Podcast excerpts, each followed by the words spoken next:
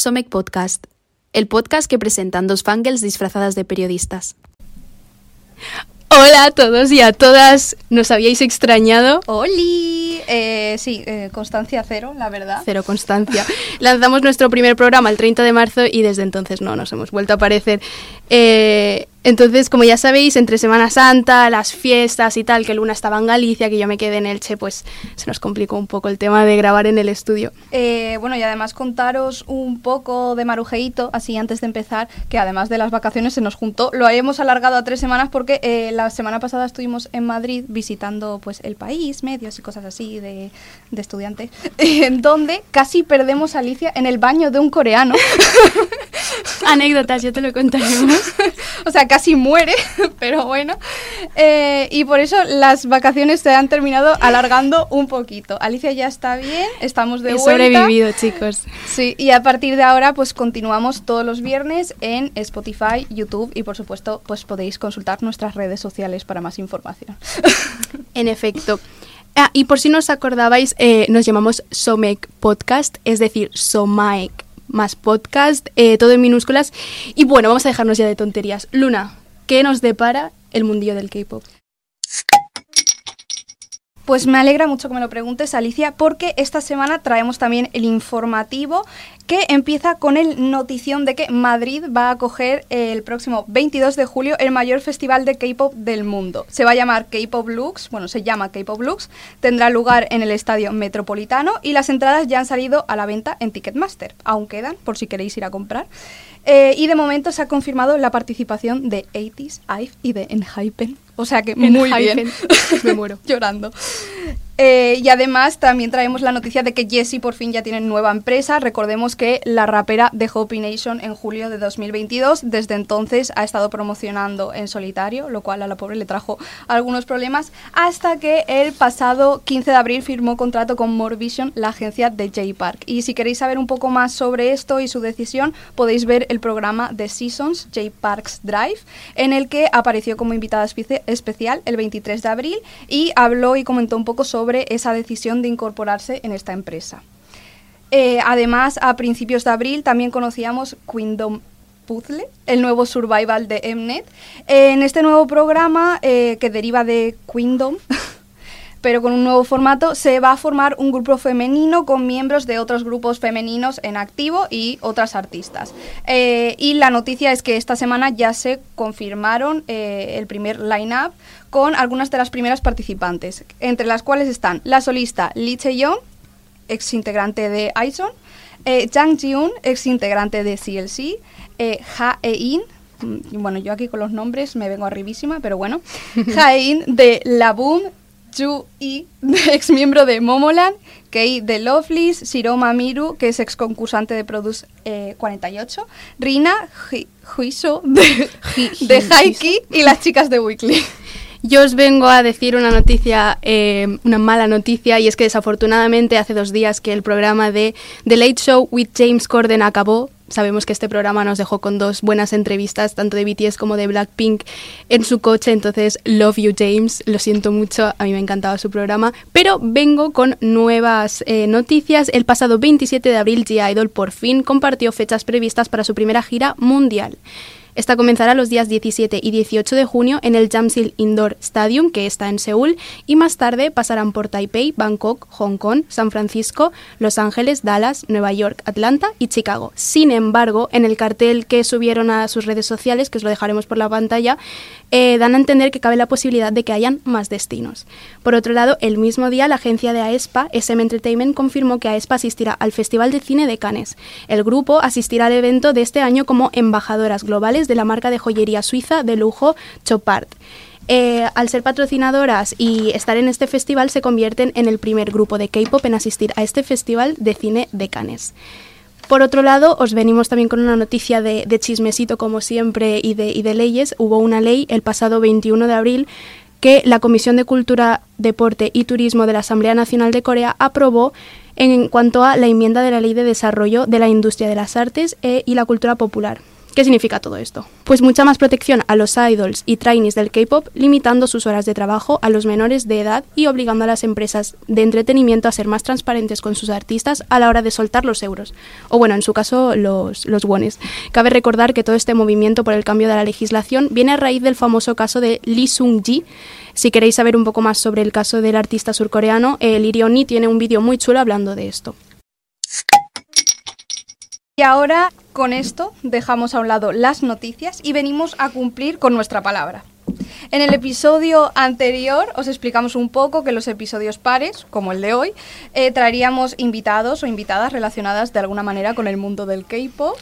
Y lo prometido es deuda, por eso está hoy con nosotras en el estudio de una artistaza polifacética que literalmente hace de todo. Canta, baila, se diseña su vestuario, compone, hace lo que le echen. Y sin más dilación, puesto que ya la habéis leído en el título, os presentamos a Xenia.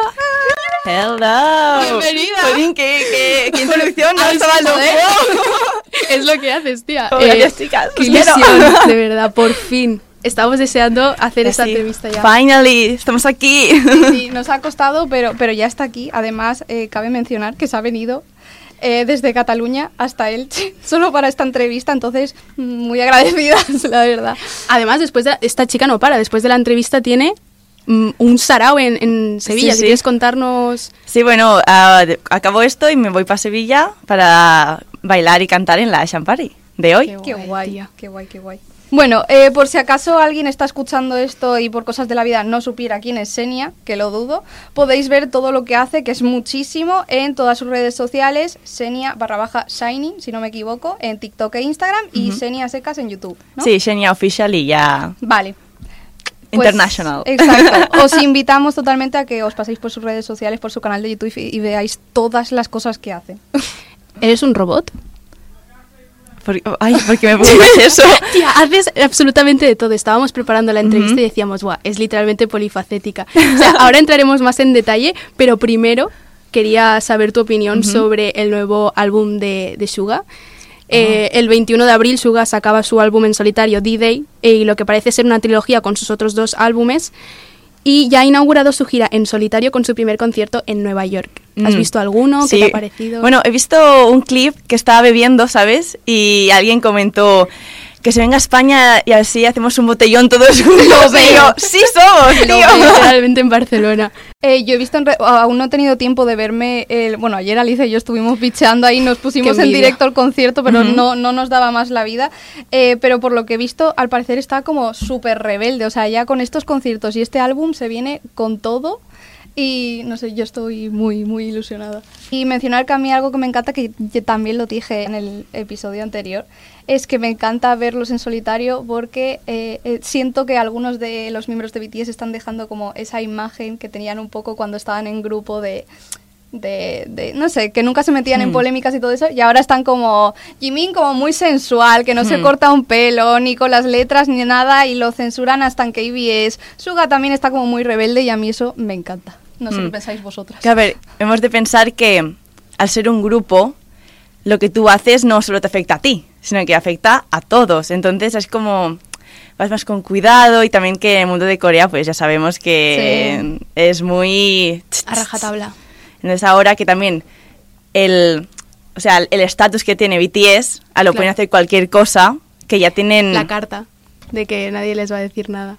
No sé qué piensas de las teorías que han sacado de las nuevas, o sea, de este nuevo álbum de Suga, en el que dicen que obviamente los anteriores estaban mucho más rebelde porque era el momento en el que decían que los raperos no eran idols, que no eran cantantes, que no tenían como tanto peso como los demás idols en la industria y fue cuando él sacó lo de August D y se vino arriba y ahora está como un poquito más tranquilo, aunque siga haciendo conciertos eh, llenos de euforia y tal y las fans se vuelvan locas. Entonces, no sé tú cómo has visto esa evolución, si te ha gustado más, menos, como... A ver, yo creo que es la evolución de un artista. Tú cuando empiezas, bueno, claro, yo hablo desde mi, mi punto de vista, ¿sabes? Sí, sí. Primero, pues, digamos que tienes una coraza. Bueno, todos tenemos una coraza, entonces no quieres mostrar lo que tienes interiormente así a la primera, ¿sabes? Entonces, pues primero muestras esa agresividad o esa fuerza de, Estoy aquí. Sí. Y después cuando ya vas creciendo, vas evolucionando, ya dejas que tus fans entren en tu persona, ¿sabes? Entonces por eso ahora yo creo que está más en Bueno, también eh, capitalismo, no sé qué, abajo, ¿sabes? Que es Sí, como el. Suga. Como Sí, es él. Me encanta. Pero también dice, oye, que también soy una persona, mira, me ha pas- me ha pasado esto y quiero Estoy que... Sí, que... Para expresaroslo. Ujú. A mí eso me gusta mucho, es algo que me encanta de BTS y creo que es una de las cosas por las que tienen tantos fans y sobre todo Suga, que aborde mucho, siempre, sobre todo en sus canciones en solitario, temas como la depresión, la ansiedad, eh, también mucha crítica a la Corea, a la sociedad coreana y además, pues ahora eh, que, no sé, mucha gente está describiendo, por ejemplo, ayer Alicia y yo estábamos buscando y en un artículo del ABC, creo que era, eh, describía a, Corea como un país en el que tu vida estaba en riesgo porque la depresión era algo generalizado. Que era como un Uh. titular, dijimos, joder, es un titular bastante fuerte. Es muy heavy No sé. pero, para un medio de comunicación. Sí, pero en cierta manera supongo Es que es verdad. Entonces me encanta que, que uno de mis idols, a los que tanto admiro, eh, pues haga por, por, no sé, por hablar Abrir de eso, abrirlo y sobre todo en parte a la sociedad coreana, que supongo que fuera en Occidente, pues igual estamos un poquito más abiertos en ese aspecto, que les ayude pues a, a entenderlo, que, que hay más gente que pasa por esas cosas, que incluso la gente a la que idolatramos pasa por esas cosas y me, me- es que me encanta, lo amo. Por otro lado, Blitzers también ha hecho comba con su canción Macarena, que es un temazo. Eh, lo hemos visto que está siendo en TikTok eh, trending topic y que en tan solo tres días ya cuenta con 4 millones de visualizaciones en YouTube. ¿La has escuchado? Bueno, eh, en K-Pop Max subió como un trocito y yo Ah. eh, de allí. Pero Yo me digo, motivé, dije, ¿quiénes son Está- estas sí, personas? está súper guay. A mí no, me- o sea, ayer y antes de ayer no paraban de salirme en TikTok. Y Senia, yo creo que deberías de hacer un mini dance cover, aunque sea de unos segunditos. Bueno, yo aquí echándole trabajo encima. Porque es, o sea, es un temazo, no sé, a mí me gusta mucho. Me parece Eh, muy original el rollito. Hablando de comebacks, eh, Taeyang featuring Lisa. Mm, con su... Spice. Sí, sí, sí. O sea, ¿qué tenemos que decir de eso? me encanta el paso de cuando están... ¿Todos juntos Sí. moviéndose? Es, o sea, seguramente la coreógrafa es Lee Jong... Lee Jong... Ay, ¿cómo se llama? Lee Jong... La que estuvo en Street Woman Fighter. Sí, seguramente Nunca es me ella. acuerdo del nombre, Yo pero es maravillosa. pero, sí. O sea, crea arte, totalmente. Seguramente, porque es que, es que la vi encima hasta en el videoclip, ¿sabes? Digo, ¡mírala! Ah, sí, es verdad, yo vi, la sigo en Instagram y vi que subía cositas así, alguna Mm. que otra foto en los últimos días, también en el Coachella creo que subió Sí. algo Me con Lisa y tal. Hmm, pero bueno, es que una, una pasada. Una pasada Y el total. Coachella, por favor, las actuaciones. Lisa, Coachella. todas mm, dieron de comer a, a Coachella. O sea, fueron nuestras madres literalmente en esos días de Coachella. Mm. Sobre todo, eh, bueno, hay un montón de clips. Está el de Lisa con Jenny bailando, el de Mm. Lisa sola haciendo twerk. Sí, sí, que sí. yo me quedé así y dije, señora, mm, ¿por qué me hace esto? Luego, las voces suyas, cómo, Mm. a- o sea, cómo actuaron. Que siempre se quejaban de que no. de que Eso no iba a decir mucho, que tal. con el último tour, eh, no sé si lo has escuchado, pero incluso en algunos podcasts se comentaba eh, que muchísimos, eh, mucho parte de, o sea, una gran parte del fandom, Ujú. perdón, eh, como que estaba un poco descontenta porque sentían como que no estaban muy coordinadas, el grupo en Mm. general había perdido presencia en el escenario. Eh, entonces mucha gente estaba un poco descontenta porque sentían que igual no estaban preparadas para haberse embarcado pues en un tour tan grande. Y yo creo que lo que dice Alicia, con el Coachella han cerrado muchas bocas. Sobre todo Sí, Rosé. sí. Rose, eh, Rosé. Rosé, perdón, eh, tengo tantos. Rosé, eh, con lo de que se le había dicho Ah, que se, ¿Lo que has se visto? drogaba. Que salió, bueno, eso fue toda una, Una foto, movida. ¿no? Sí, me suena. Pues no sé, cogió como una parte de la canción y creo que la cambió o algo así, básicamente, Sí, para en vez de callar decir- bocas en plan. Eh, Yes. En su canción en solitario, en vez de decir... Joder, no me acuerdo en qué Bueno, parte pero era. una parte la cambió y literalmente mirando a la cámara. Y su hermana, los- o sea, subió una captura a Instagram y dijo, eres muy lista, hermana. En plan, escrito en coreano y fue en plan, Oye, Sí, sí, creo que en vez de hate dijo como hide, de estar colocado o algo así, y como mirando a la cámara y fue como, hemos captado, hemos captado, lo sentimos. Wow. Boss bitch. sí, y aparte, que está pasando muy desapercibido, perdón, yo quiero eh, mencionar la actuación de Jackson Wang también en el Coachella. El me momento, la boca. favor. Es que... Increíble. Increíble.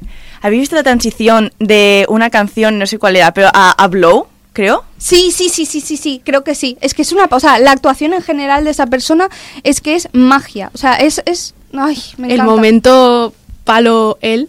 El de las, como el de la espada al final, Sí. ¿no? Eh, ¿lo, lo has visto? En- en o sea, ¿cómo se supone que ha hecho eso?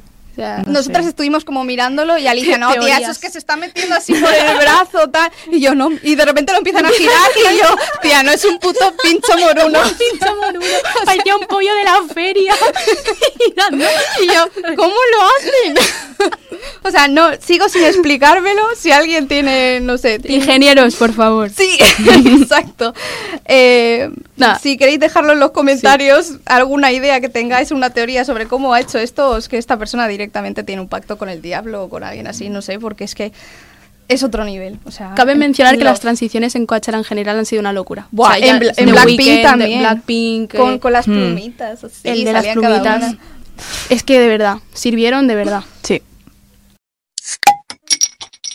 Bueno, eh, ya hemos hablado un poquito de los comebacks, entonces sí, ya, las tres nos hemos desahogado un poquito y volvemos a traeros la sección de Who's Back, donde os mantenemos un poco informados de los comebacks de los próximos días para que no os perdáis ni uno. Así que, por favor, apuntad en el blog de notas o coger un papel y boli porque el 23 de abril en Hypen subió en su canal oficial de YouTube el tráiler de lo que será su futuro comeback con su nueva canción Dark Blood Mientras nos intentaban cegar con fotos y distraer con sus fotitos de Instagram en Polonia, eh, pues entre esto y el vídeo han estado eh, alimentando nuestra sed de sangre, de nuestras ganas de más contenido y pues se les agradece.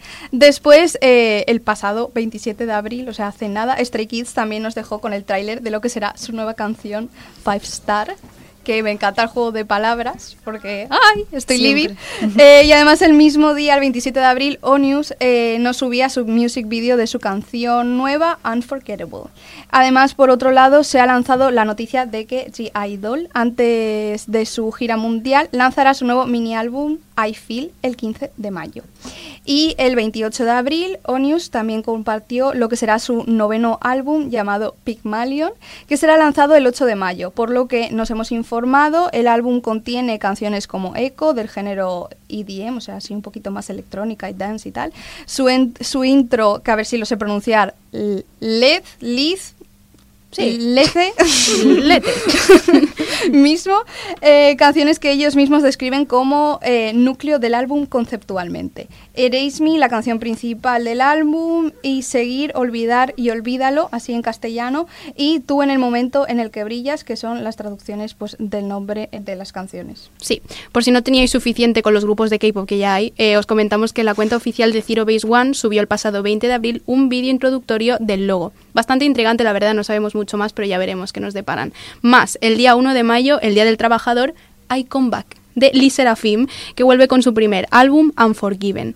El 2 de mayo vuelven, apuntad, B2B con su mini álbum Wind and Wish, Bang Young Jong-guk con su segundo mini álbum The Colors of Love, Rocking Doll Roa en Ari con Star in the Sky y por último el 4 de mayo vuelven, apuntad también, Icon con su tercer álbum Take Off, Triples debutará con su subunidad Crystallize con el mini álbum Aesthetic y el artista Cold con Love Part 2.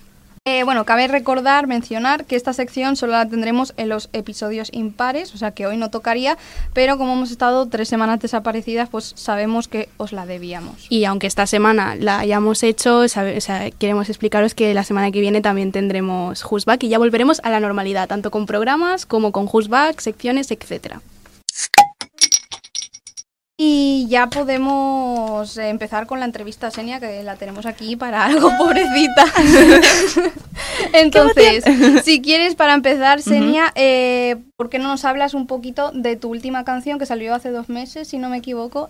Ujú. Eh, háblanos un poco de ella. Pues- Descríbenosla. A ver, mm, básicamente va sobre la batalla interior de el yin y el yang que tenemos. La parte buena y la parte mala, entre comillas, porque ¿qué, o sea, ¿qué es bueno y qué es malo? O sea, no lo puedes definir, ¿sabes? Entonces, pues básicamente habla de esto y, eh, pues bueno, en esta, ¿por qué akin? A ver, akin es una palabra en inglés que significa similar. Entonces, el concepto que yo he cogido es algo que en teoría es igual, que como dos personas que en teoría soy yo y yo, Mm. que han de ser iguales, porque es- son iguales, pero no lo son. Porque una es la buena y otra es la mala. Entonces, pues va sobre esto y va entre, o sea, es A-K.I.N porque la A de I, de yo, persona, Ah. quiero enfatizar eso que es, soy yo, yo contra yo. Madre mía, Por tu, eso ca- lo del tu cabeza. Sí, sí, yo lo estaba diciendo y estaba yo, el espejo, el espejo. en ese no, pero eh, es que yo intento- he estado intentando hilar, pero Luego- me luego te preguntaremos. mucho. Sí, sí. Eh, bueno, y el vídeo de aquí, en caso de que no lo hayáis visto, se grabó en la cárcel de la modelo en Barcelona eh, y queremos saber por qué en esa cárcel, cómo se os Mm. ocurre grabar ahí. Bueno, y ahí lo dejo. Vale, pues la cosa es que, bueno, teníamos ya la canción, el concepto, y yo sabía que quería mostrar, pues, como un interrogatorio entre una y la otra, ¿no? que se vea la diferencia entre que una la tratan súper bien y a la otra la tratan súper mal. Entonces, pues estaba hablando con el director y también estaba mi madre. Eh, lo digo porque es que ella es un papel muy importante en esta historia. Y bueno, estamos hablando y de repente pues nos enseña un vídeo el director que había hecho, ¿no? Y de repente aparece la cárcel la modelo y mi madre. Ya está. Espérate, ¿esto? ¿Esto es la modelo? Y yo, sí, sí, no sé qué, que grabamos allí. Y mi madre, a ver, ¿se puede grabar el videoclip aquí? Y dijo, bueno, se ha de pedir papeles y todo eso, pero con tiempo a lo se puede llegar a producir. Y bueno, pues con tiempo, con muchos papeles, que eso ya lo hizo el director, Ah, pues acabamos grabando en la modelo, Qué que yo guay. estaba allí y digo, Guau, encima. Dios, porque encima había visto un podcast de Jordi Wild del... Del, de Dani el Rojo. Sí. Y yo digo, claro, yo ya estaba con la historia de la modelo, no sé qué, en las, en las esto de arriba, que lo miraban desde abajo, no sé qué. Y Tú yo ya estaba estabas allí, viendo planos. Claro, yo estaba lo, hostia, qué fuerte, tío, estoy aquí. ¡Wow! Qué tía. guay. Siguiendo con lo de los conceptos de, de antes, eh, ¿podrías explicarle a los, a los Shinins cómo, es, cómo se dice el fandom? Shining. Shining. Como de, de brillar, Sí. pero con la X. La verdad es que no, no lo teníamos muy complejo y Era la hemos liado. Pues a los Shining si hay algún, algún... En este videoclip si desvelas al- algún enigma. Porque hemos estado viendo Spoilers, tus videoclips, claro. pero no hemos encontrado ninguna... Nos, nos hemos Mm. dado cuenta, y además creo que en la descripción del último vídeo lo pone, como de que eh, hay pues ciertos eh, nexos entre Hmm. unos vídeos y otros. Hmm. Eh, hemos visto algunos de ellos cuáles son y queríamos saber, bueno, nosotras y, y tu fandom, por supuesto, cuáles de ellos se desvelan en Akin. A ver, claro, es que... eh, Esto no se puede decir, ¿no? Claro, es que estoy pensando a ver qué puedo decir y qué no. Claro, espérate, déjame ver. Em, vale, entonces, al final de Akin... Una una- se va de rositas, ¿no? A ver, sí, se va la... Yo le digo la, la brillos, ¿vale? La brillos se va, pero em, le da una cosa a la, la que está allí vigilando. Y la que está vigilando se lo da a la... Bueno, es que a, a A la la- de negro. A la Xenia Dark. Sí, que allí pues no se ve qué es. Eso se verá en un futuro, pero también os tenéis que fijar mucho en una cosa que lleva la chica que salva a la Xenia Dark, ¿vale? Vale. Lleva una cosa en su vestuario que en el próximo videoclip va a ser la pieza importante de, de- de eso. Madre Entonces, vale, eso es una parte. Y luego al final tenemos a una persona que no sabemos quién es, pero va con una chaqueta de luces y va andando con una mascarilla de em, imperdibles. Que los imperdi- bueno, esta mascarilla también aparece al principio. Sí. Y este personaje solo aparece allí.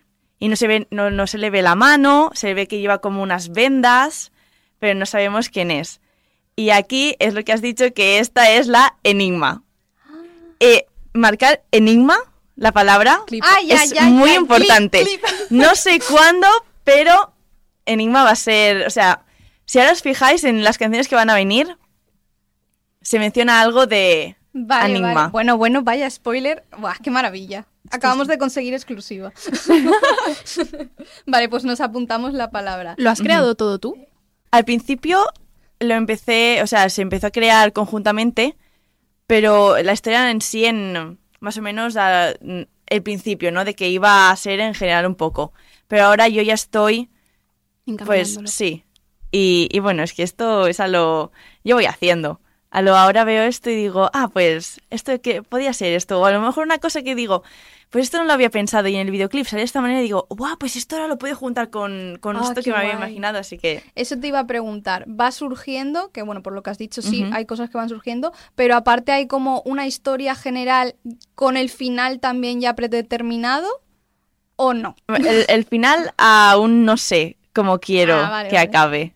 Si acaba. Buah, es claro, es- hemos de pensar, es, es, o sea, es, es una historia, sí, pero es mi carrera. Y yo no quiero que mi claro. carrera... No, no, no. ¿Sabes? por No, es verdad. ¿Sabes? A lo, como un concepto abierto, como pues mm, grupos como ITs, Sí. eh, BTS que también tenían Sí, el concepto este sí, de, sí. de que van creciendo, pues Buah. es eso. Las teorías de las armies. Yo me las comía todas. Claro, no, Mm. así estábamos nosotras viendo tus vídeos y yo, buah, buah, el espejo, mira, en la pared pone no sé qué, esto es que va a haber alguna canción, no sé qué. Eh, Ah, eh, el espejo, el espejo es muy El importante. espejo, ¿eh? que sales. Salen el en- yin y el yang. a ver si voy bien encaminada. Entre, creo que es Ikigai Ujú. y en Bad. ¿Es en Bad? Que también sale el espejo. No, en Ardor. En Ardor, vale. Como que en Ikigai sale, pero como que la brillos, ¿no? La brillos la llamas tú. Como que pasa y la otra como que llega más tarde y parece como que son la misma persona pero a la vez muy distanciadas. Mm. Pero en cambio en Ardor es como que se miran en el espejo y ya, ¿no? Mm. Como que ya no hay tanta transición entre ambas. Entonces, no sé si van por ahí los tiros. Yo, bueno, aquí interrumpiendo una entrevista para, para Mm. saciar mi hambre de... De teoría. A ver, en, en Kigai se debe entender que es como... que no es, eh, no es ella, Ardor, si tú lo ves dices, ah, pues es ella, pero es como su alter ego, ¿no? No, es más como Kigai. Es a lo... Es ella, pero no es ella. Es que es Akin. Vale, en teoría vale, son vale. La, la misma persona, pero no lo son. Ok, ok. Entonces es... Que en Akin no hay espejo, pero las dos están en teoría en el mismo sitio. Claro. Ah, ¿por qué? No lo sabemos. Joder, ahora yo, Senia al estudio a grabar más canciones, más vídeos. Yo necesito contenido. Arroba Shasky. Vamos a darle las canciones. Por favor. Eh, bueno. eh, Hablando de Ah, sí, vale. Vamos a hablar un poco de Ten Productions y por lo tanto, por lo que hemos visto en otra entrevista, sí que hemos estado bicheando Ujú. que habías hecho, eh, tu fama como artista nace mucho, sí, todo el stalkeo que lo flipas. tu, tu fama como, ar- como artista viene mucho de redes sociales, ¿no? Y además eh, vimos que es a raíz de un cover que haces de Jessie en el que Hostia, sí. decides, ¿ves? En el que decides cantar por primera vez, por así decirlo, aparte de bailar, donde como que te fichan, ¿no? Y te dicen, pásate por aquí y al final, eh, como dices tú, sales Sí, sí. de- con un contrato debajo del Debajo brazo. del Sí, sí. Entonces, A ver, la historia no la cuento porque ya la habéis contado vosotras. estás aquí destripando. Amazing. Es que estábamos... eh, On top, o sea. Sí, sí, sí, estábamos fascinadas con tu historia. Entonces, eh, como has pasado de un artista un poco más independiente a ahora trabajar con una productora que además hemos estado viendo que es bastante grande a nivel español, sobre todo. Eh, ¿Cómo ha cambiado tu carrera o el enfoque de tu carrera desde que tienes a una productora detrás? Claro, a ver, la cosa es eh, diferenciar entre productora y em, compañía, empresa, espera, que discográfica, ahora no Hmm. me salía. Em, la productora solo hace la música Vale. y en tema del vídeo y todo lo otro ya es, es mi parte. Independiente. Entonces, por eso tengo esta libertad de yo hacer la música que quiero. Sí que también, pues, Shasky me... que es mi productor. Hola, Shasky. Em, pues me, hola.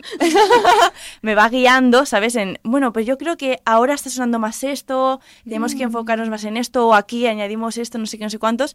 Pero en sí, eh, las ideas de música, de letra, o sea, es toda libertad mía, ¿sabes? A lo, yo quiero hacer esto y se lo presento y para adelante. Y en una discográfica, claro, ya no tienes tanta libertad. Sí que, pues claro, haces un comeback y lo pagan todo, en las radios te ponen, en tema de discos también lo distribuyen y todo eso, entonces, claro, Más fácil, pero al final esa libertad se ve un poco comprometida, ¿no? claro, también depende de la discográfica. Por ejemplo, Rosalía, ¿sabes? Sí. O sea, Eh, ¿cómo, ¿Cómo es que han apostado por alguien que canta en coreano? O que utiliza el coreano, porque vimos en historias que estabas grabando una canción, puede ser, y, está, y yo, está el que era ahí, Ajá. hice zoom en la foto Ajá. y estaba escrito en coreano. Ah. Habían palabras en inglés y en Mm. castellano. Bueno, es que la última historia que subí es porque grabé? Wonderland. Ah, vale. O sea, Ah, es vale, entonces vale. Wonderland, ¿sabes? Sí, sí, sí, obvio. Pero sí que eh, empecé con Kigai, sí que eh, cantaba en inglés y un poquito de coreano y un poquito de japonés. Y después ya he ido transicionando a inglés, coreano, español en BAT, en Ardor inglés, español y en Akin inglés, español. Y ahora de momento es inglés, español porque me he de poner en estudiar coreano.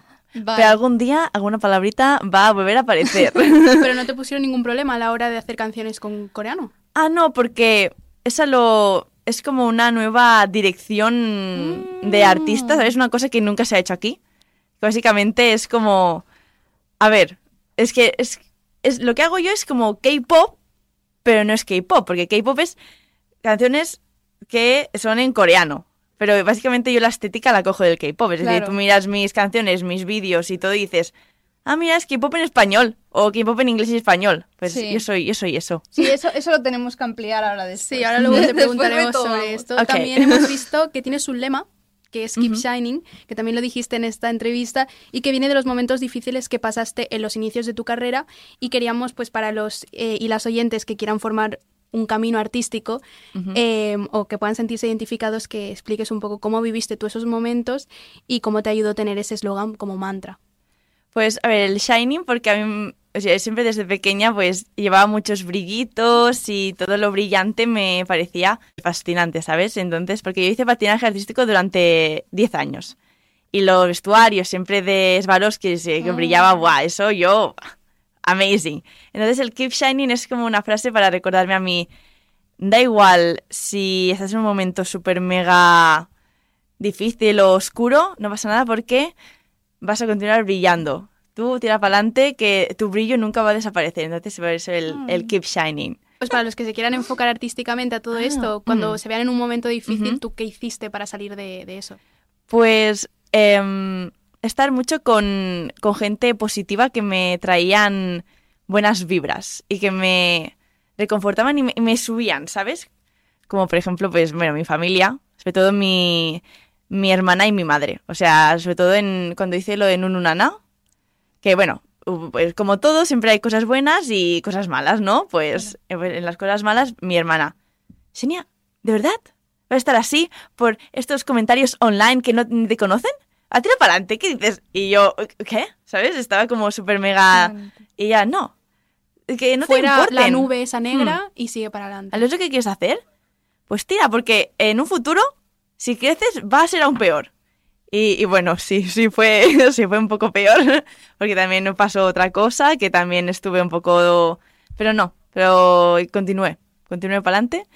Y, y bueno, y aquí estamos ahora. Y aquí estamos ahora mismo en un podcast y esta noche actuando en Sevilla. O sea, ya Yes. quisieran muchos otros. vale, eh, si os parece bien, seguimos, seguimos con redes sociales, que estábamos hablando de eso. Eh, vale, que nos orientemos nosotras. Para crear todo el contenido que subes a Reels y TikToks y fotos, que es, o sea, muchísimo contenido, eh, ¿tienes alguna rutina que te permita, aparte de crear todos esos vídeos, aprenderte las coreografías, crearte tu propio, o sea, diseñar tu propia ropa, Ujú. etcétera? Pues, pues no. Hubo Oh. un tiempo, bueno, un tiempo, un mes que dije, va, me voy a poner ya aquí a aprender. Pues que mm, no es una cosa que me salga a mí en tema de los bailes, de crear contenido, es una cosa que me salga de me pongo esto aquí, no sé qué, no sé cuántos. En Claro. tema de canciones y de trabajar en ellas y escribir y todo esto, sí. Porque de ser constante. En tema de, va, hoy me voy a poner a acabar esta canción o estos lyrics, no sé qué, porque es para ya de ya. Pero es que en tema del baile es una cosa tan creativa y tan... que es, es tan inspirada. Y si hay algún comeback, yo siempre lo digo, si hay algún comeback, aunque sea de mi grupo favorito, que no me acaba de... mm, digo, mm, mm, no lo hago. Porque si no, no sería... mm, ¿Cómo digo? Mm, leal a mí Claro. Sí. y a mi... no sé. Qué guay. Entonces, a lo mejor, si al principio lo escucho y digo, guau, es que no, no me acaba de llegar, pero si lo escucho unas cuantas veces y pasan tres semanas y digo, guau, ahora es increíble, me encanta esta canción, pues lo hago. Tres semanas después, pero lo hago, ¿sabes? Claro. Bueno, y además te, la te funciona así, está claro. O sea, aparte de que tú creas mucho mejor así, o sea, tienes buena respuesta del público. Bueno, sí, sobre todo en grupos como Stray Kids y ATEEZ, si hago cosas de ellos, sí que da igual si han pasado de- dos meses que, que sí, pero hay- los otros, claro, como mi, mi grupo, o sea, mi nicho, mi Shining, quieren ver más cosas de 80s y Stray Kids, pues, claro, si es una cosa de otro grupo, sobre todo si es, si es cosas de chicas, normalmente no. ¿Qué os pasa? ¿Qué pasa? ¿Por qué? ¿Por bueno, qué? con, con Itzy sí, eh, sí, Itzy sí que, sí que hago Sí, cosas de ellas y sí, sí. que va bien. Pero Twice, no. Y yo... Igual lo- es por el estilo que tienes. Claro, yo creo que igual te... de- Bailo te demasiado fuerte, tío. No, no, o No, sea, no, sí, porque yo te he visto hacer covers de Twice y, o sea, o sea, increíble, tía, lo precioso. clavas. Lo clavas. Vale, no, espera, voy a mm, guerrilla de 80s. Me lo he visto como. Sí, creo que de, las, de los millones de visualizaciones que tiene, o miles, 20.000 son mías. de literalmente vérmelo todo el día. Bueno, es que la verdad es que eso... Mira, os voy a contar la historia, porque nunca la he contado y es que lo quería, lo quería, ¿sabes? Exteriorízalo. Entonces, la cosa es, yo estaba en Corea y, y bueno, ya había, me había pedido el, el viaje y todo eso porque mi hermana vivía allí. Ahora ya está, ahora está aquí, pero va a volver en un futuro. Pero pues allí en ese momento estaba allí y fuimos toda la familia a visitarla, ¿no? Y de repente, pues ya con el vuelo cogido y todo, me entero que 80s hace comeback eh, a finales de julio, que yo estaba ya en, en Corea y digo, ay, qué guay, pues, pues no sé, a lo mejor los puedo ver por allí en algún show. Eh, spoiler, no. Pero bueno, no pasó nada. Eh, total, que bueno, sacan el comba, guerrilla, yo digo, increíble, amazing, es que sí, fuertes iconos, os quiero. Y de repente veo que nadie ha hecho el challenge. A los dos días nadie ha hecho el challenge y yo, ¿qué está pasando? Y leo, eh, bueno, es que, mm, que San dijo que no iban a ir a las a las puertas de los, de los grupos de los idols Ah. a hacer el challenge porque era muy difícil. Y yo digo, ¿Qué? ¿Qué? San, ¿este es un reto? ¿Me estás retando? A ver si es tan difícil como dices. Y digo, bueno, pues mira, como me lo iba a aprender igualmente, me lo aprendo en el gimnasio de donde iba mi hermana. Yo estaba allí, las señoras haciendo pesas, no sé Las qué, y yo bailando guerrilla. Y ella, pa, pa, pa. Chau, chau, vete. Y la gente, ¿qué? y bueno, y me aprendí el baile y digo, a ver, no es tan difícil. Bueno, a mí no me parece difícil. No, hombre, ya, pero es que tú le das mucha tralla al baile. Buah, pero. En- y entonces dije, bueno, pues pa'lante, un día me preparo por la tarde y vamos a grabar delante de la KQ, ya que estaba al lado, porque mi hermana vi- vive al lado, básicamente, de, de la KQ, ¿sabes? Y digo, bueno, pues ya que estamos aquí, me quedo a un hostal que está también cerca, pues me arreglo y papá, vámonos, que vamos a grabar delante de la KQ. Em, bueno, em, llega ese día, por la tarde, diluviando. Y yo, ¿qué? Perdón. Dos horas yo preparándome, el maquillaje, las trencitas, todo, no sé qué, y de repente mi padre, ese no está diluviando, no. Y si grabas otro día, y yo, eh, papá, me he pasado dos horas maquillándome, haciéndome las puñeteras trencitas que me cuesta lo mío hacerlas, para ahora no bailar. Mira, me da igual. Como si cojo un catarro, es que me da igual. Yo voy a bailar hoy guerrilla, porque ya lo tenía en mi mente, ya me he preparado y no, no, no, otro día no. Fuimos allí, señores con paraguas, eh, viendo a una chica bailar eh, debajo de la lluvia, pensando, esta tía está un poco cucut. Pero bueno, pues grabamos allí y ese mismo día pues lo colgué por la noche y yo pues ya está. La lluvia le da el toque, ¿eh? Sí, sí, te iba a decir, le da dramatismo, le da más las energía. de- detrás de Mm. las luces esas. Es una Mm. locura. Y bueno, y entonces ya me levanté y se estaba haciendo viral el, el vídeo. Porque yo creo que fui la primera que hizo el, el challenge de- del baile. ¿Habéis visto? Qué Eh, guay. Fue la primera que hizo el baile. Bueno, creo, creo, porque es que no lo sé, pero yo creo que sí. Ah, aquí sí, aquí sí. Cero bueno. rigor nosotros. que aún no han hecho el challenge con nadie. Así que, arroba itis, arroba KQ. Venís a Madrid, 22 de julio, al K-Pop Blast, yo también voy. Así que, ahí lo dejo. Digo. A ver, te deben una. O sea, al final te plantaste ahí, en la puerta de la agencia, con la lluvia, de las primeras en hacerlo. Mm, yo creo que... Encima que los promocioné. ¿eh? Sí, sí, aquí en Clip le pondremos subtítulos y les, les etiquetaremos. Hola, San. ¿Qué tal? Bien. Em, En Buah, sería maravilla, ¿eh? Buah, sí. sería guau. Ya. Ojalá, ¿sabes? En realidad siempre reaccionan mucho a, a cosas de sus fans. O sea, cuando tienen tiempo les suelen poner algunos fans y tal. Imagínate que un día sales en un recopilatorio de estos. Me caigo. Te quedas- te quedas me, caigo. Digo, eh.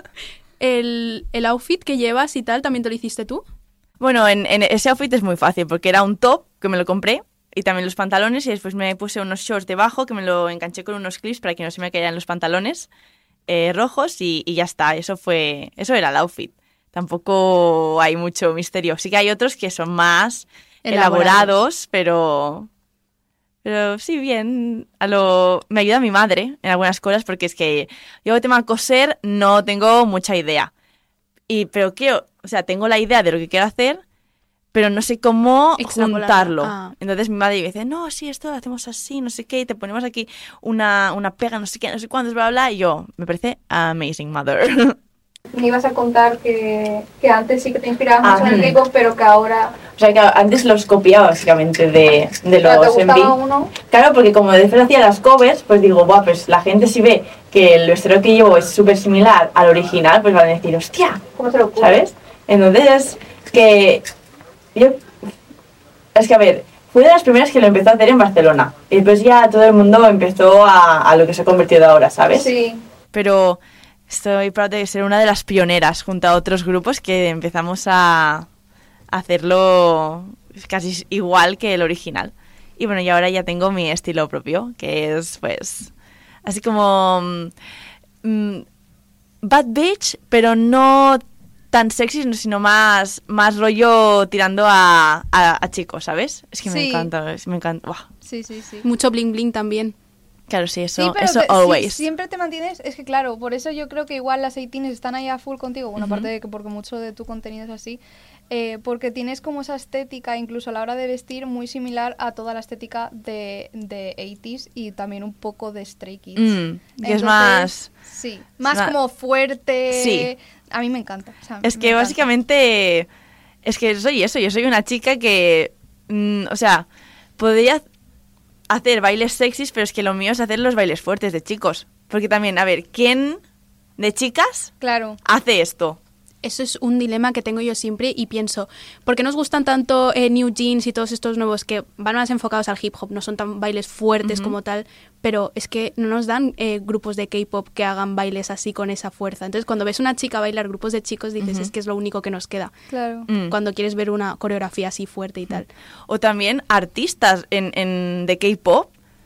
Bueno, aparte Alexa, Sí. pero que ahora ya, ya, ya no tanto, ¿sabes? Con Bomb fue Patapum y con Revolution también, pero ahora la última que ha sacado, Back in Vogue, sí es más, claro, es más voguing y, Mm. y walking, pero claro, no, yo no tengo un referente de chica que baile y cante canciones fuertes. Digo, fuertes mirando eh, Stray Kids, Claro. 80s, en Hyphen, o sea, Sí, The sí. Voice, ¿sabes? BTS, por ejemplo, con Not El- Today, que ah, es un- claro, claro. BTS en su, en su En era... ujú. Claro. Y si no hay, pues lo voy a, Pues voy a ser yo. Como la juasa. Si no hay un estándar de belleza, voy a Me ser encanta. yo. Si no hay ninguna chica que baile fuerte y haga así conceptos fuertes de chicos, pues voy a ser yo. ¿Qué le vamos a hacer? Qué maravilla. Clip, clip. clip, clip. Vale, y en cuanto a los outfits que te haces tú misma, ¿cuál es la pieza que, que hayas tardado más o que te haya costado más hacer? Porque, por ejemplo, vimos los, unos pantalones que no sé si te hiciste para el concierto de Eh, 80s, Brillito mm, por que brillito. os vimos a tu madre y a ti ahí brillito, brillito, y yo decía, Virgen Santa, me duelen Sí. los ojos. Pues yo creo que ese y el de Ardor. Porque la falda sí que la hicimos a lo... Yo tenía el body puesto sin la falda y mi madre conectando las líneas y todo. Así que estos dos fueron los más, los más difíciles. Elaborados. ¿Y cuánto tardasteis, más o menos?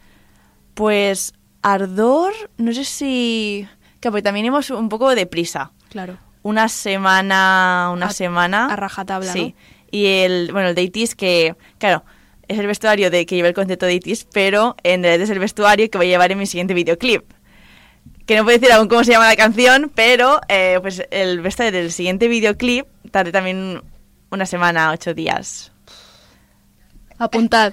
Siguiente videoclip, eh, outfit, concepto. Enigma. No sé si siempre... Bueno, eh, sí, sí, sí, vamos a dejarlo. Vamos Se va a tirando dejarlo ahí. amiguitas Vale, a pan. dejarlo ahí.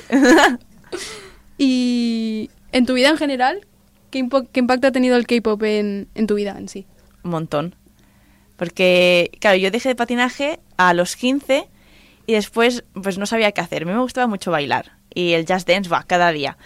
Pero yo no, no sabía qué quería hacer en mi vida. Me gustaba bailar, pero no tenía muy claro la dirección. Y bueno, y descubrí el que- el K-pop, que ya lo conocía. Porque yo lo conocí con las Girl Generation, con el O, ¿sabes? Sí. Y yo estuve una época enganchada a grupos de chicas, pero yo no sabía que era K-pop. Claro, tenía unos 9, 10 años, yo no tenía ni idea. Pero me gustaba la canción, bailaban, eran chicas muy buenas y yo, ay, yo quiero ser como ellas.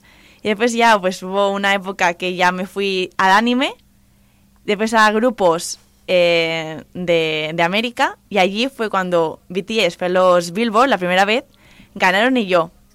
¿Quiénes son? ¿Quiénes son? BTS. Y salió BTS Blood, Sweat and Tears. Y yo, "Mm, interesante. Y lo puse y vi que bailaban y, y cantaban y yo, Esto es wow, wow, me encanta. Y yo a mi madre diciéndole, bueno mamá, mira, me- hay tres que me gustan. A ver si adivinas quiénes son. Y los adivinó. Pero el orden y todo, es que muy fuerte, ¿eh? ¿Qué son? Vale, En, en Blood, Sweat and Tears, claro, yo no conocía a, a Claro, ninguno, claro. pero yo por el aspecto, ¿no?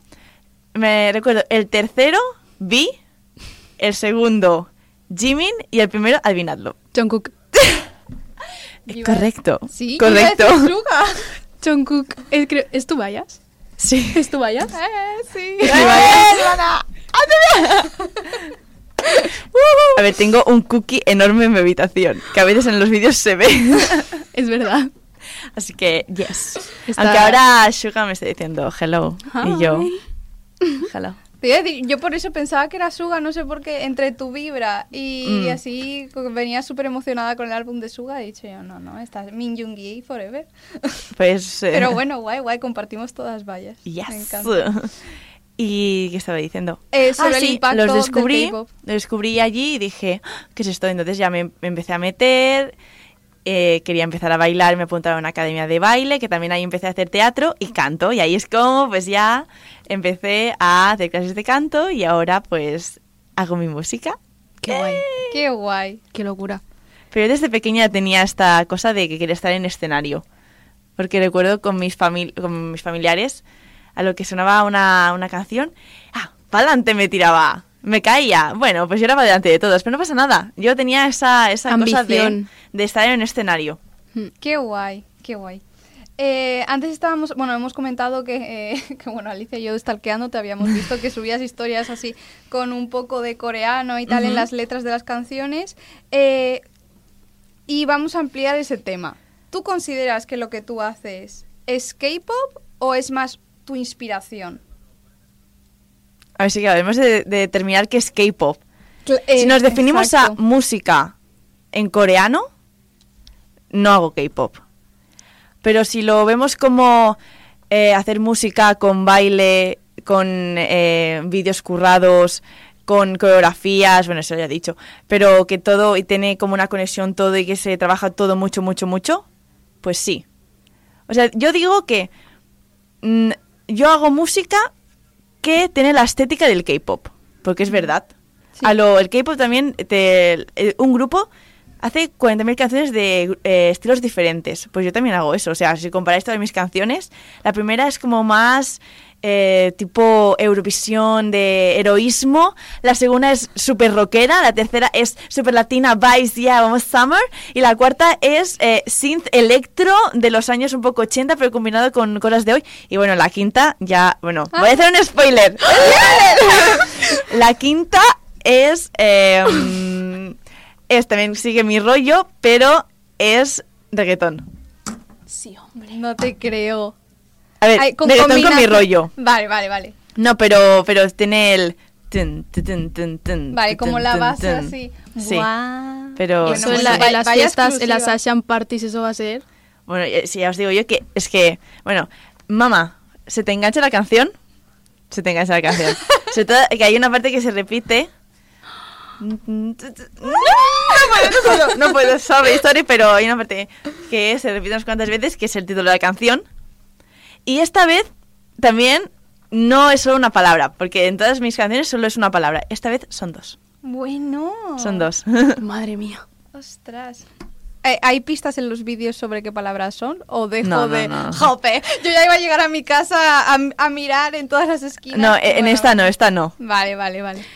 Volviendo al tema de antes, eh, queríamos hacer un poco de debate, y eso es lo que te hemos comentado al principio del programa, Out of Record, que, que es dónde pondrías tú la línea de lo que es el K-pop y no lo es.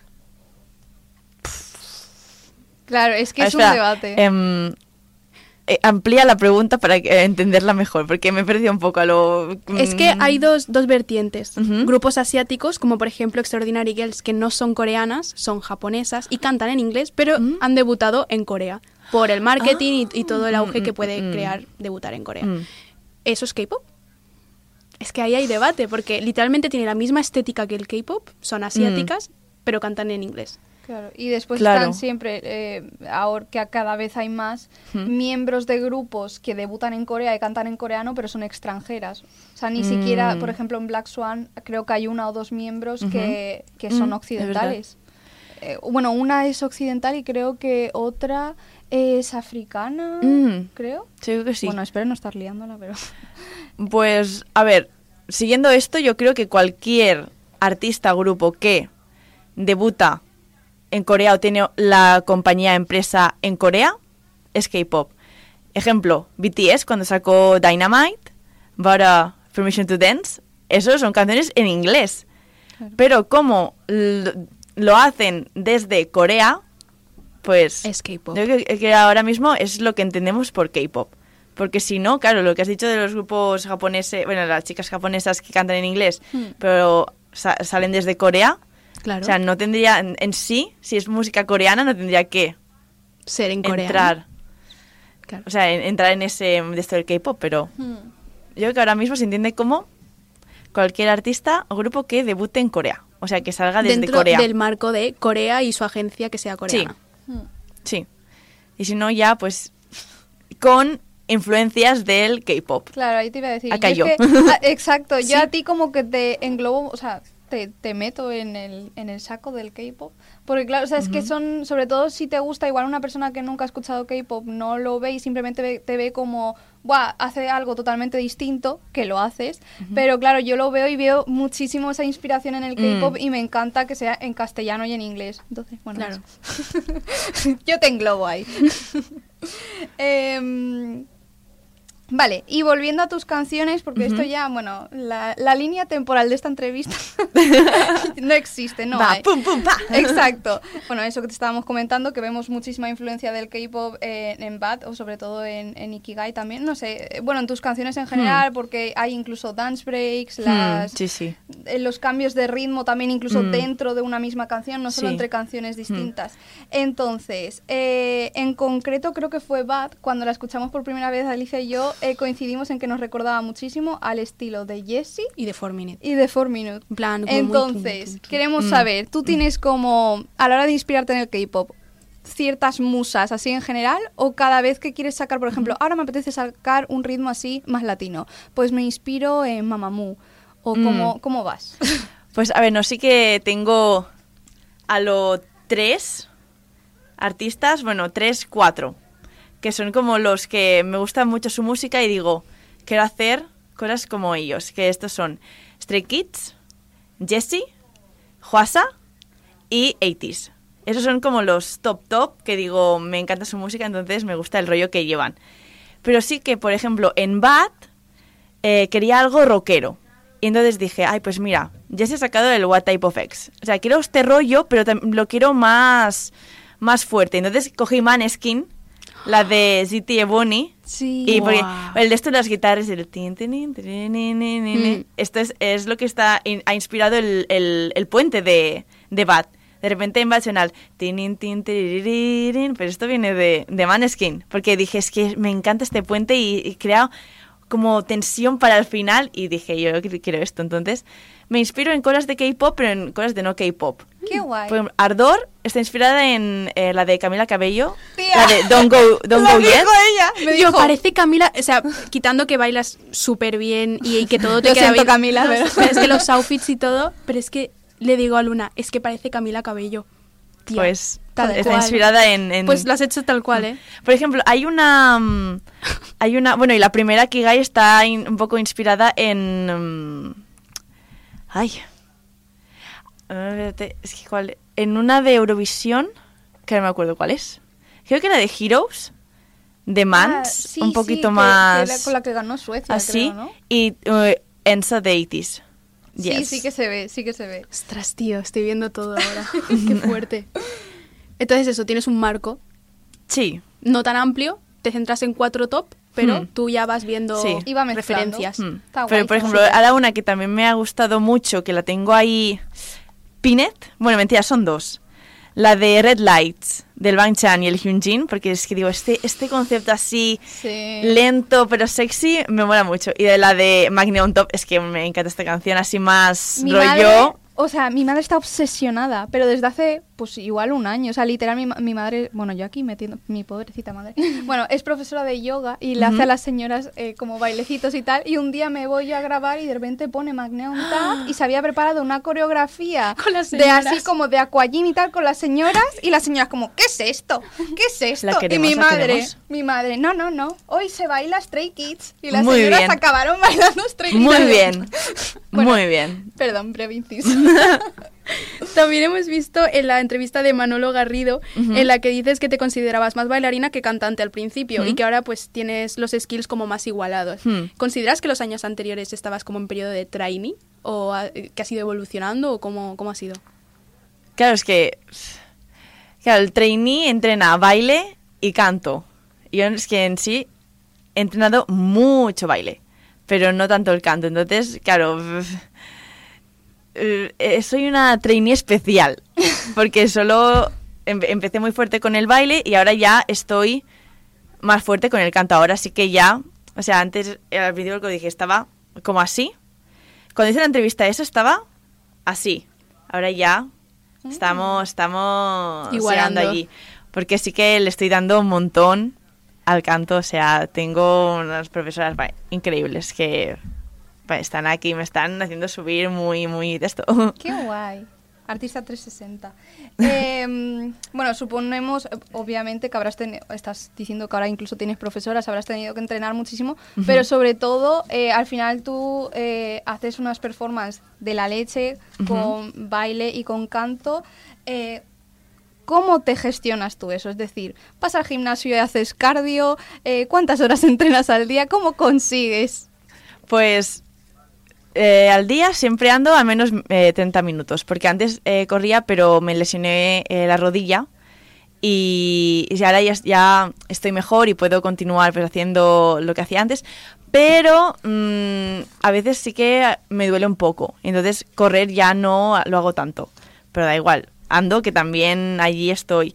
Entonces, ¿qué hago? Pues a veces las canciones las canto mientras voy andando a velocidad, Mm. pero no velocidad a lo, ay, estoy por el campo, mirando, no, no, a velocidad de, eh, estoy perdiendo el tren, ¿sabes? Lo, eh, he de correr.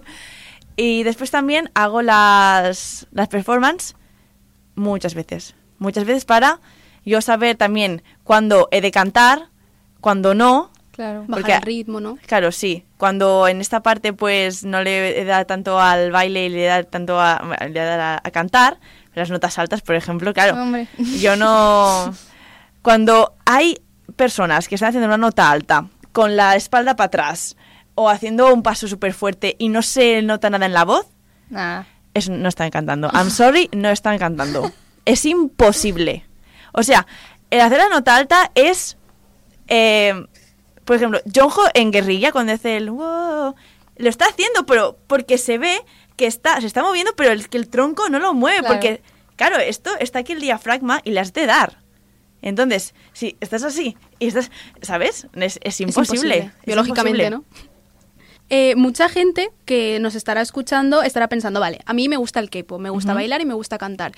¿Cómo consigo eh, dedicarme a esto como tú y cómo consigo pues diferenciarme de los demás como has hecho tú también? Pues, ¡buah! Es es que es difícil. claro, eh, primero te has de exponer a las redes. A ver, hoy en día es lo que va a llevar más y lo que está descubriendo a artistas. Eh, yo soy un ejemplo, por ejemplo. Eh, así que empieza a subir cosas en redes y crea como tu marca de identidad, todo eso que te haga diferente, ¿sabes? Por ejemplo, yo pues fue empezar a colgar vídeos de cambios de vestuario y después ha evolucionado a yo cambiándome pero haciendo la coreo.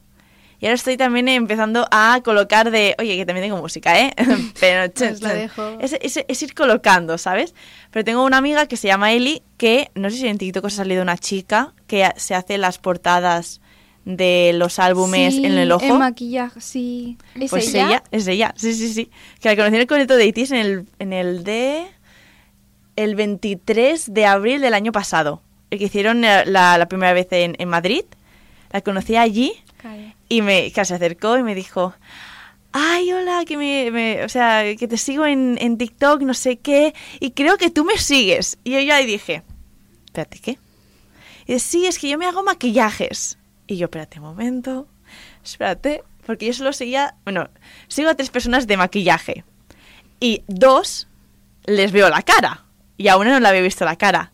Y yo estaba, como sea la chica que se hace los álbumes de K-pop en el ojo, me caigo, me caigo. Y le digo, ¿eres la que te hace lo de, lo de los lo de K-pop en el ojo? Y me dice- sí, no sé qué. Yo, ¿qué me dices, tío? Y yo allí, pues, eh, mental breakdown. Y dije, no, no, es que yo, que, yo quería conocerte. O sea, es para mí, ahora es como estar delante de mi ídolo. Y dice, no, no, es para mí, no sé qué. Yo, cállate, por favor. Bueno, y estuvimos ahí discutiendo media hora a ver quién era más fan de quién. Y ahora, pues, Eli. Ya no sabe a dónde. me, me maquilló, me maquilló para un... Hice a Kim delante del Palacio Real y ella me maquilló. Uh, Qué guay, tío.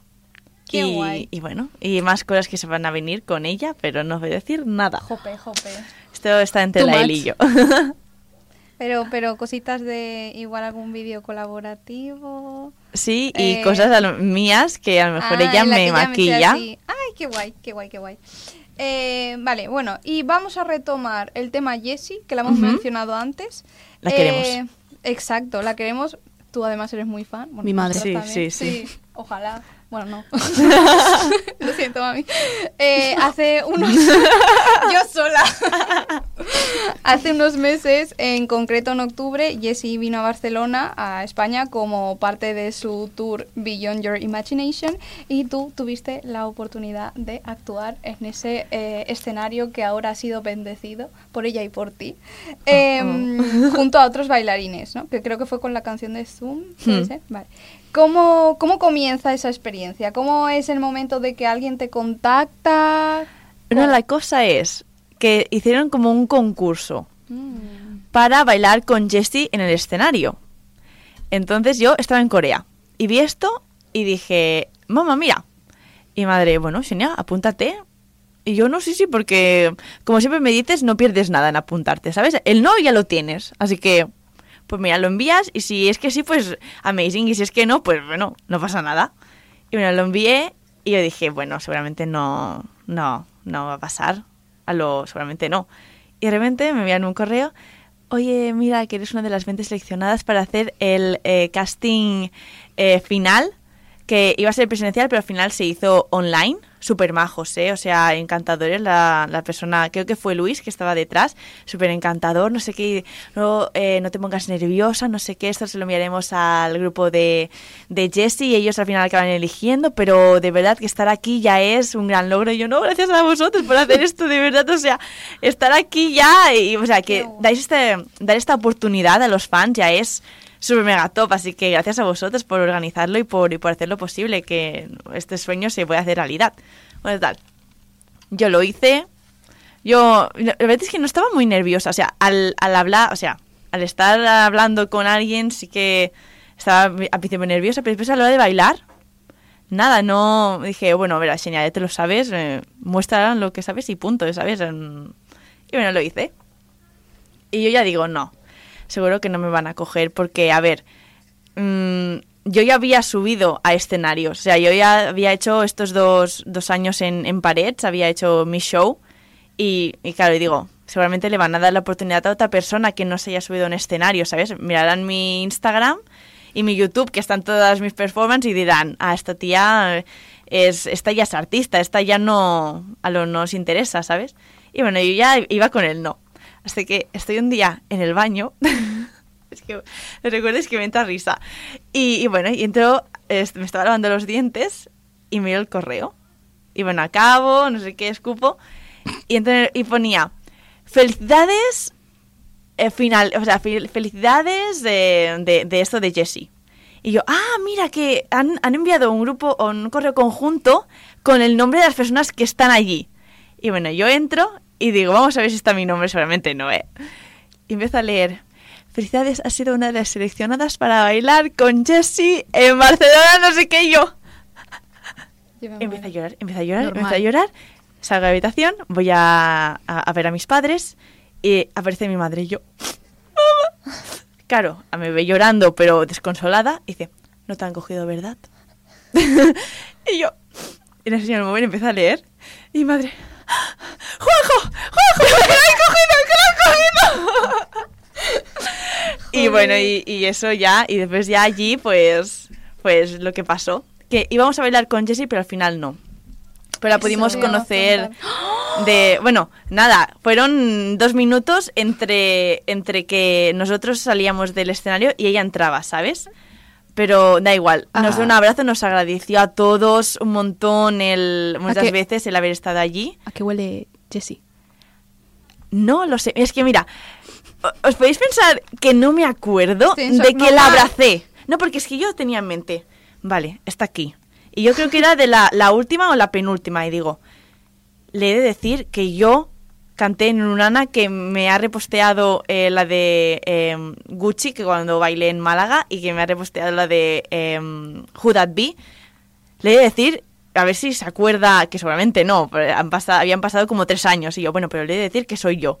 Y yo estaba allí, no sé qué, y me abrazó, y yo, le he de decir que no se me vaya, que no se me vaya. Y cuando me o estábamos a- a- apartando, la cogí así, y dije, no sé si, si te acuerdas de mí, pero bla, bla, bla, bla, bla, bla. Y me dijo, ay, no, lo siento, yo, no pasó nada, es que han pasado muchos años, pero da igual, te lo quería decir.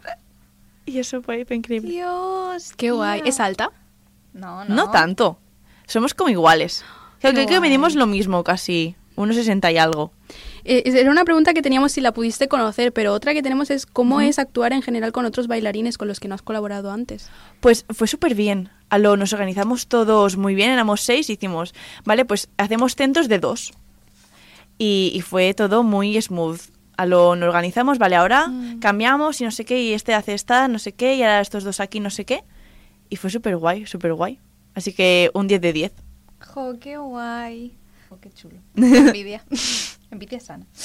Eh, cuando te presentaste a la de Jessie estabas en Corea y en ese momento eh, vimos que, bueno, que has ido, que fuiste a clases de estas masterclass en, en One Mm. Million y todo eso. Mm. Eh, pero en primer lugar, aunque el baile de por sí ya es un idioma, o sea, fue muy difícil ser como la bailarina extranjera que entra a una sala en la que la mayoría de la gente pues tiene otra cultura, otro idioma, igual otros estilos. Claro, en, eh, esta vez, o sea, yo a Corea a bailar he ido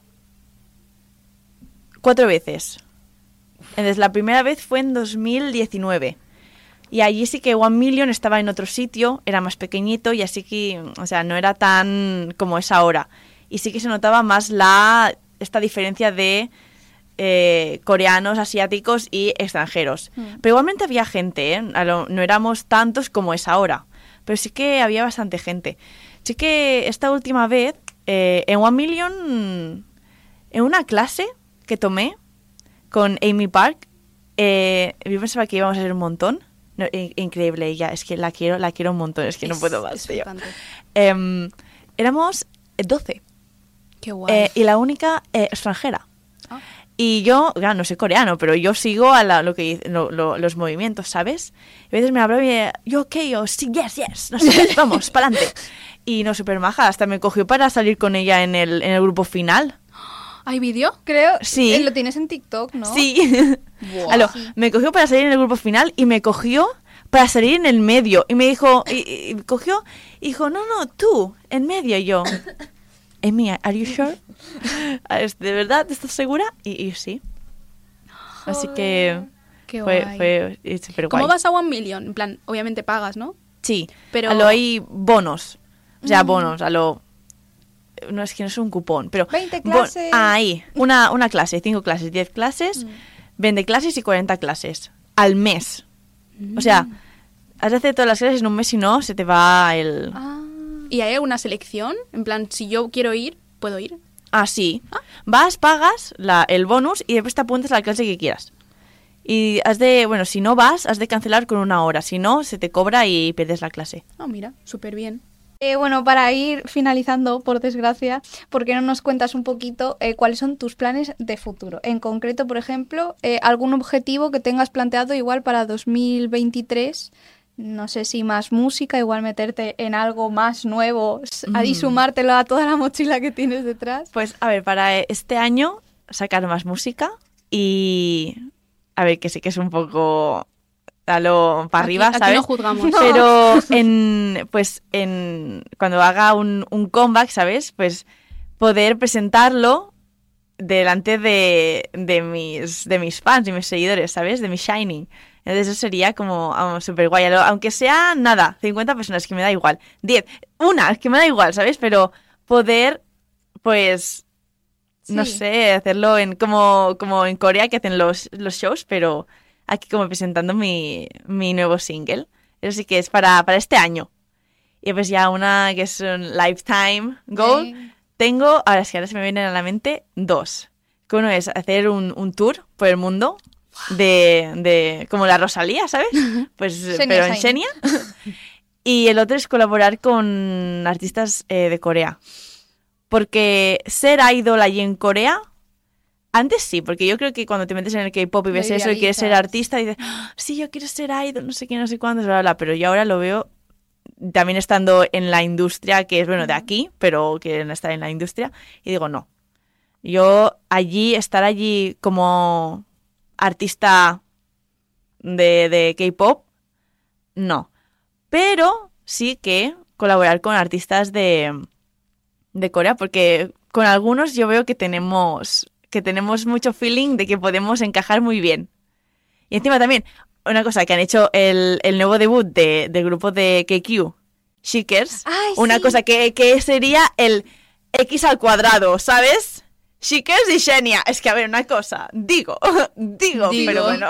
Y aparte, a- o sea, cuando dices así que ya tienes en mente algún artista con el que dirías, Ujú. tendríamos mucha química, por ejemplo, Juasa. Juasa, Jessie, Buah. 80s y Stray Kids. Es que, a ver, es que sí, los, los, los que tengo en... Mm, Claro. Y si de repente... Y Alexa también, ¿eh? Yo creo que también haríamos una buena combinación. Sí, yo- lo- ella haciendo las notas más, o sea, más de esto y yo metiendo ahí el rap, la cosa más, más dura, ¿sabes? Y montando una coreo súper guay. Sí. Arroba Alexa. Aquí vamos a empezar a mencionar a gente.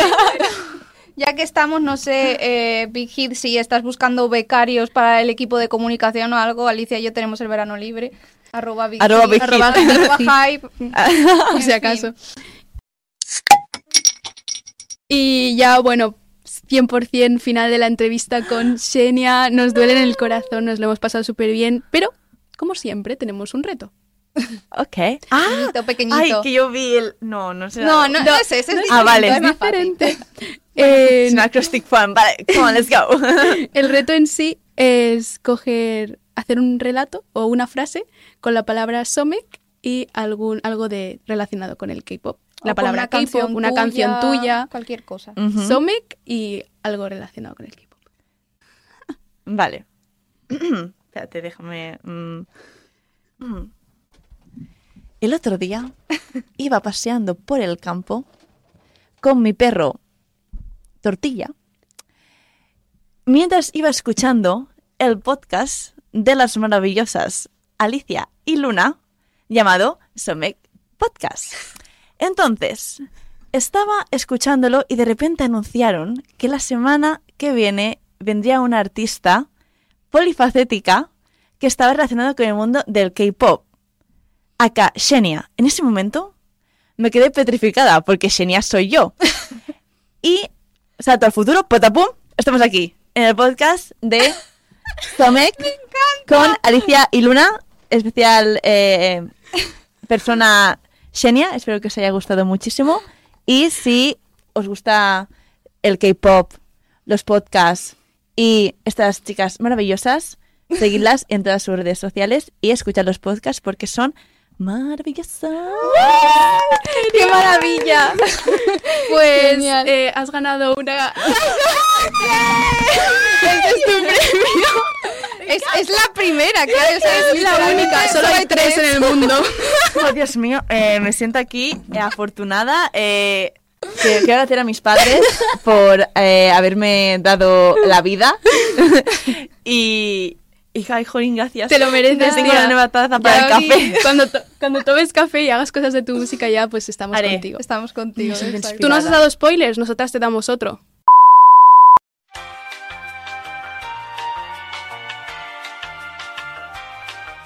Pues- Bueno, eh, pues con este maravilloso relato, que muchas gracias por hacerlo, de Senia, eh, os recordamos, por supuesto, que seguirla en redes sociales de nuevo, eh, Senia barra baja Shining y Senia Official en YouTube. Eh, y bueno, nosotras, a nosotras nos podéis escuchar el viernes que viene, si Dios quiere, Que quiera, que quiera. que quiera, eh, en YouTube eh, y Spotify. Spotify y, Y seguirnos en en redes sociales como Somet Podcast.